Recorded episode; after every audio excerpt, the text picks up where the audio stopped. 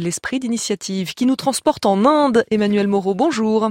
Bonjour Mathilde Munoz. L'Inde où la transition énergétique des tuk-tuk a commencé. Oui Mathilde, grâce à Three Wheels United, un fonds d'investissement danois créé en 2014. Si vous êtes allé en Inde, vous n'avez pas pu passer à côté des tuk-tuk ou rickshaws jaunes et verts qui sillonnent la ville. Si ces tuk-tuk sont bien pratiques et abordables, ils contribuent néanmoins à un problème majeur en Inde, la pollution des villes. Oui, ils polluent euh, d'autant plus qu'ils sont très nombreux. Et oui, une étude commandée par l'Union européenne a révélé que le total des émissions annuelles des 120 000 tuk tuk de Bangalore s'élève à 450 000 tonnes de CO2.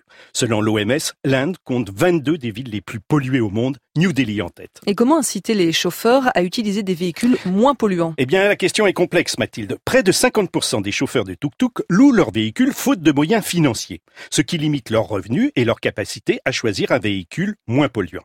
Les conditions d'obtention d'un prêt auprès des banques classiques ne sont pas faites pour les faibles revenus. Il est donc irréaliste d'attendre des chauffeurs qu'ils puissent s'engager d'eux-mêmes contre la pollution sans les aider. Et c'est là que le fonds d'investissement intervient. Euh, Three Wheels United euh, leur prête de l'argent à un taux réduit? Euh, Le prêt est surtout adapté à la situation, Mathilde. Les chauffeurs qui louent des tuk-tuk équipés d'un moteur à deux temps gagnent généralement l'équivalent de 8 dollars par jour, tandis que les tuk-tuk équipés d'un moteur à quatre temps consomment moins de carburant, ce qui réduit les coûts de maintenance et leur permet quasiment de doubler leurs revenus.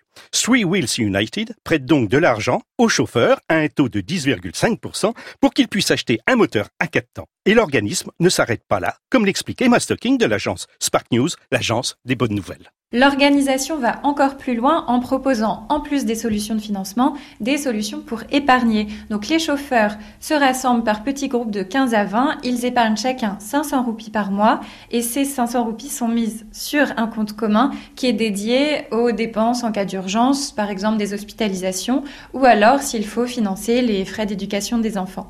Et ça permet aux chauffeurs de ne pas tomber dans les griffes des prêteurs usuriers qui pratiquent des taux souvent allant au-delà de 36%. Et les résultats sont prometteurs? Eh ben, je vous laisse juger, Mathilde. Dans 5 ans, plus de 99% des chauffeurs à qui Three Wheels United a prêté de l'argent ont remboursé leur emprunt.